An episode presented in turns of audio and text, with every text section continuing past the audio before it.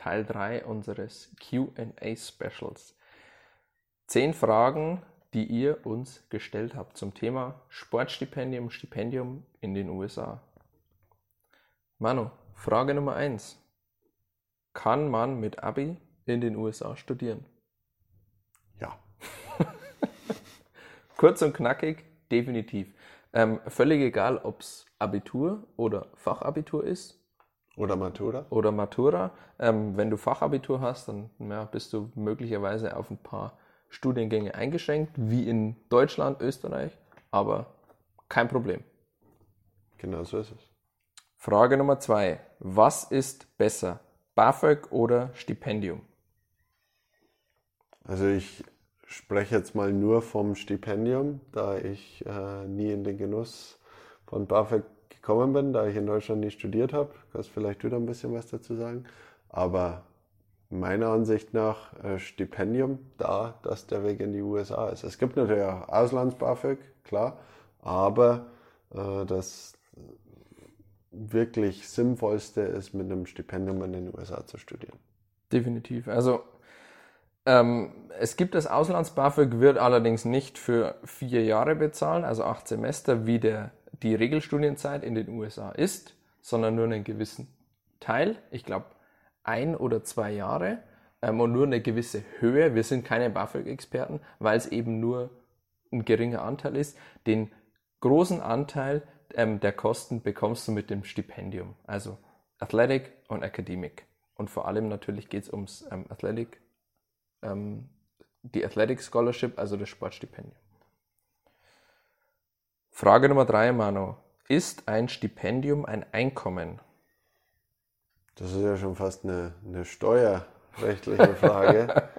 ähm, ich weiß nicht, wie das in Deutschland versteuert wird, aber es, es ist kein, in, in den USA zumindest, kein Einkommen, das versteuert werden muss. In Deutschland weiß ich es nicht, aber, aber in den USA nicht. Es ist eine, eine Studienförderung und äh, die wird ja im Endeffekt mit deinen Studiengebühren verrechnet. Genau, also wir sind keine, keine Wirtschaftsprüfer. Ähm, wir können da keine, keine Auskunft geben. Was wir sagen können ist, ähm, was wir glauben. Du hast ähm, Kosten von, keine Ahnung, 10.000 Euro. Du bekommst ein Stipendium von 8.000 Euro und musst dann nur noch 2.000 zahlen. Ich kenne niemanden, der das als Einkommen angeben hätte müssen sondern der kann diese Kosten, die bleiben von 2000 Euro, immer noch in der Steuererklärung ansetzen.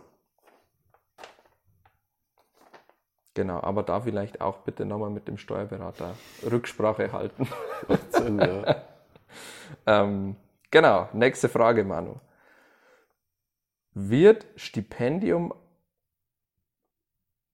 wird Stipendium als Einkommen angerechnet?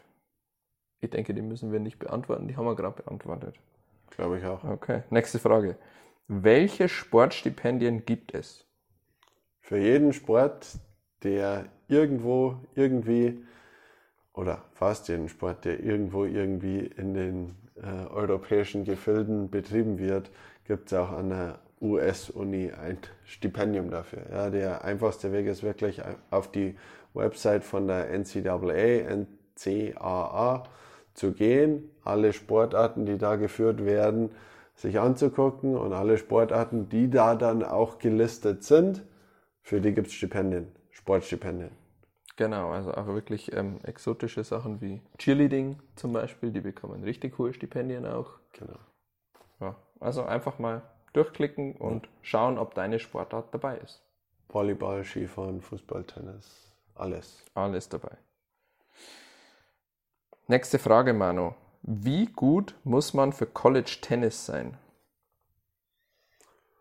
Fürs College Tennis gar nicht mal so gut, aber wenn du ein Sportstipendium haben willst, natürlich, je besser du bist, desto höher fällt dein Stipendium aus. Aber um sich für ein College zu qualifizieren, ob das jetzt Division 1, 2 oder 3 ist, ähm, ist das Niveau jetzt nicht so hoch. Ja, es kommt dann immer noch auf die Frage darauf an, willst du das machen, wenn das Stipendium nicht so hoch ausfällt. Aber die, die äh, Grundlagen, die du besitzen musst fürs, fürs Tennis, sind ähnlich wie in anderen Sportarten. Und äh, da ist wirklich für jeden was dabei und für jede sportliche, sportliches Leistungsvermögen gibt es auch die passende Uni. Genau. Also nochmal konkret, die Möglichkeit besteht auf jeden Fall und für jeden. Die Frage ist, ähm, wie viel kannst du dir leisten und wie viel willst du dir leisten für ein Studium mit College Tennis, ähm, mit Tennis am College in den USA. Nächste Frage. Welches Schulsystem ist besser? Deutschland oder USA? Und ich denke, mit Schulsystem ist jetzt hier das College gemeint. Hochschule. Ja, also ich würde natürlich für die USA plädieren, da ich äh, mein komplettes Studium in den USA gemacht habe, sowohl Bachelor als auch Jura dann. Aber ich glaube, äh, man, man kann es nicht eins zu eins vergleichen. Das ist das Wichtigste. Man, man vergleicht irgendwie Äpfel mit Birnen. Du vergleichst ein, ein Land mit vier Zeitzonen, wo alleine der Bundesstaat Texas schon größer als Deutschland ist, mit einem Land, das eine Zeitzone ja. hat und äh, natürlich sehr, sehr gute Universitäten. Aber man muss auch dazu sagen, die weltbesten Universitäten sind nun mal in den USA. Ja. Da äh, College auch Big Business in den USA ist und die weltbesten Researcher, Professoren, Wissenschaftler, die gehen nun mal auch in die USA, da die Bezahlung in den USA um einiges höher ist als jetzt an der, an der deutschen Uni. Von daher glaube ich, kann man das nicht äh, pauschalisieren, aber wenn es um die äh, Elite-Studiengänge und Elite-Universitäten geht, dann ist die klare Antwort definitiv USA. Würde ich auch so sehen. Elite-Studiengänge definitiv USA. Ähm, auch aus meinem persönlichen Beispiel Sportwissenschaft definitiv USA. Deutschland ist sehr, sehr theoretisch. USA ist da eher praktischer angehaucht. Also du kannst mit einem Abschluss mehr machen schon im Job als in Deutschland. Und ja, aber ob es jetzt besser ist oder schlechter ist, ist mal dahingestellt. Meine nächste Frage. Was ist besser, College oder University?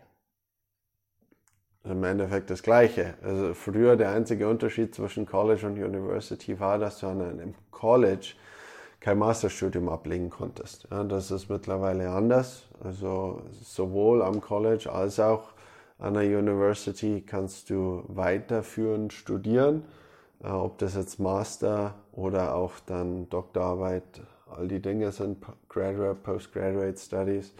Äh, das ist ein historischer Unterschied. Äh, Im Endeffekt ist es genau dasselbe. Dem ist nichts hinzuzufügen.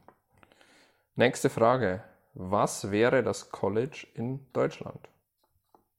Eine ganz normale Universität. Genau. Universität oder Fachhochschule. Genau. Du kannst mit einem Bachelorabschluss abschließen. Alles, wo du deinen Bachelor bekommst. Genau. Es gibt auch die ähm, Junior Colleges, sollten wir hier vielleicht auch noch erwähnen.